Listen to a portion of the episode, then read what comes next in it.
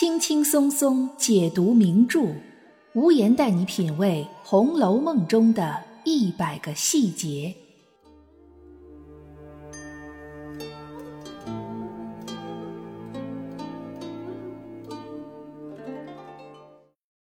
品读细节之美，发现别样红楼。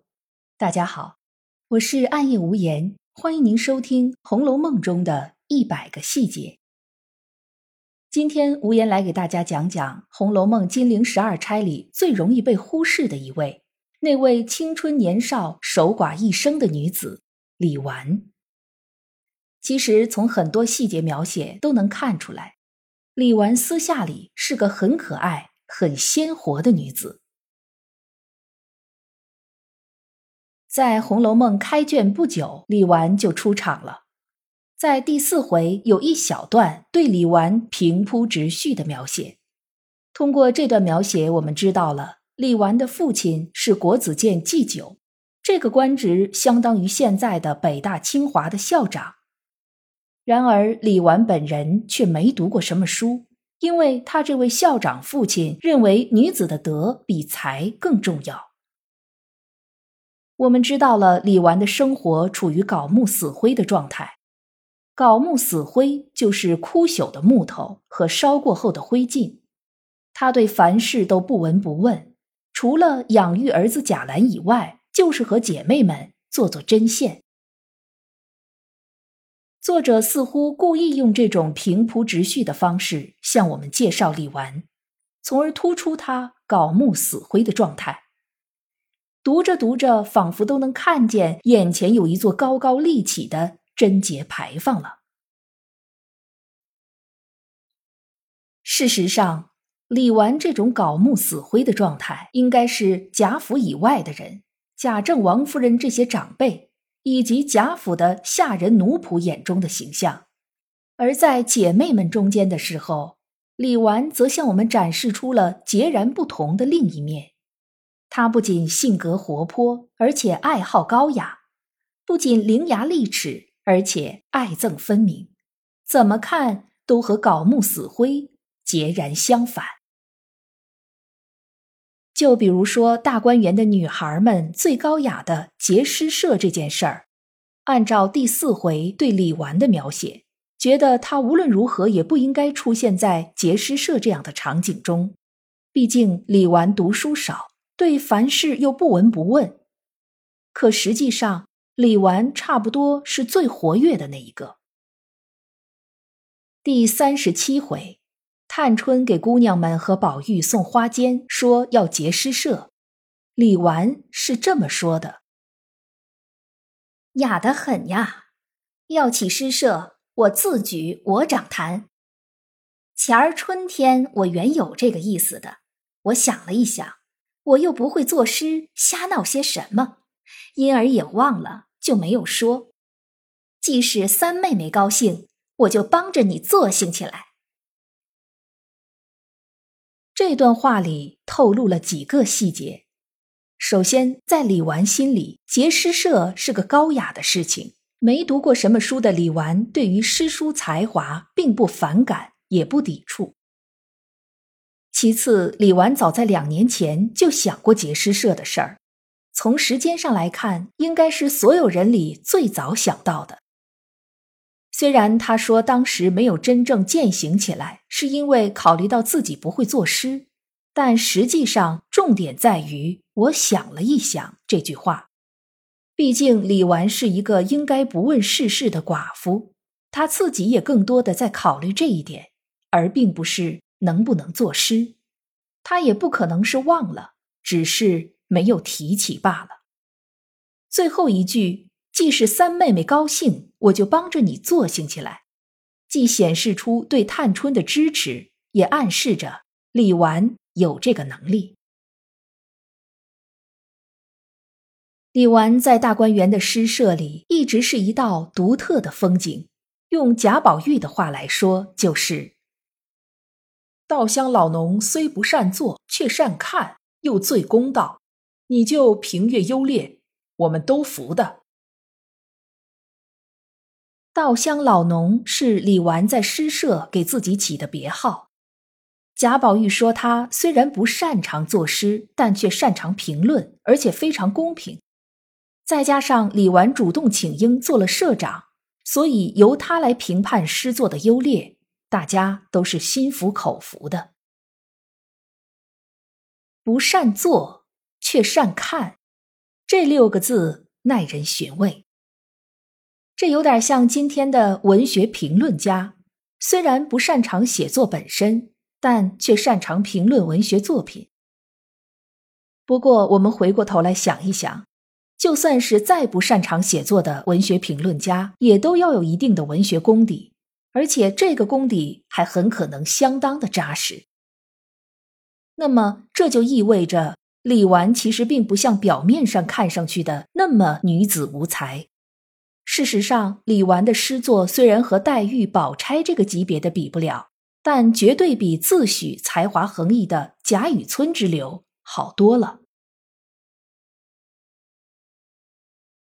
拥有着一定文学鉴赏能力的李纨，非常快的进入到了诗社社长的角色。此时我们会发现，李纨不仅伶牙俐齿，而且说一不二。第一次做《咏白海棠》诗。林妹妹不像别人那样把做好的诗写出来，大家都以为她还没做出来。这时，李纨说道：“我们要看诗了，若看完了还不交卷，是必罚的。”后来，薛宝钗的《咏白海棠》诗被评为第一。宝玉建议李纨再考虑考虑黛玉的诗，李纨说道。原是依我评论，不与你们相干。再有多说者，必罚。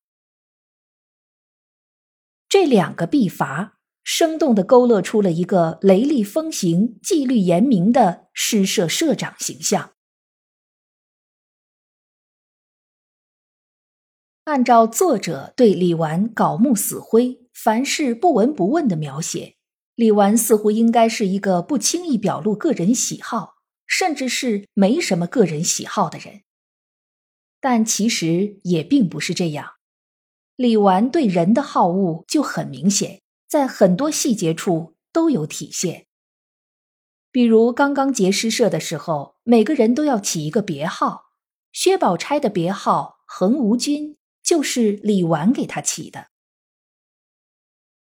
恒无院是薛宝钗的住所，实际上。横无都是香草的名字，而古人通常用香草来指代高洁的君子。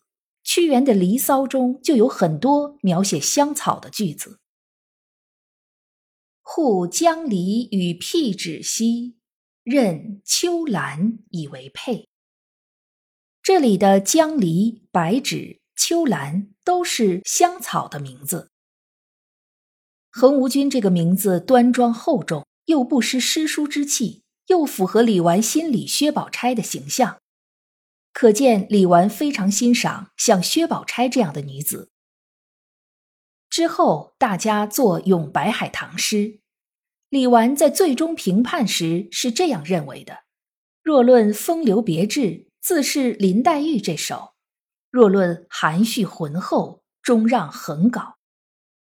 也就是说，在李纨的好恶里。他更倾向于含蓄浑厚这种品质。这虽然说明李纨很大程度上受到了封建道德的影响，但也能说明李纨并不介意表达出自己的喜好。除了喜欢薛宝钗，李纨还很喜欢平儿。平儿之所以能常年跟在王熙凤身边。就是因为平儿的性格含蓄隐忍，这正是李纨欣赏她的地方。李纨夸赞平儿模样体面，又夸赞她是王熙凤的一把总钥匙。后来王熙凤吃醋打了平儿之后，李纨又气不过，替平儿说话。第四十五回，李纨因为要给诗社要点活动经费。便建议让王熙凤做监舍御史，实际上就是让王熙凤出钱。王熙凤不肯，反倒开玩笑说李纨其实才是隐形的富翁。李纨一听，立刻笑着说道：“哼，你们听听，我说了一句，他就说了两车无赖的话，真真泥腿是快，专会打细算盘、分斤掰两的。你这个东西，亏了还托生在诗书大宦人家做小姐，若生在贫寒小门小户人家，做了小子丫头，还不知怎么下作呢。天下人都被你算计了去。”昨儿还打平儿，亏你伸得出手来，气得我只要替平儿打抱不平。你今儿倒招我来了，给平儿拾鞋还不要呢。你们两个很该换一个过儿才是。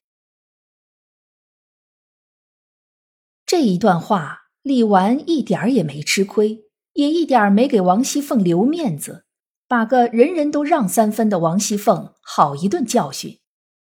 虽然是半开玩笑，但也有一半是认真的。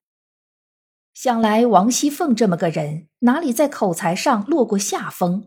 书里为数不多的几次，就包括李纨这一次了。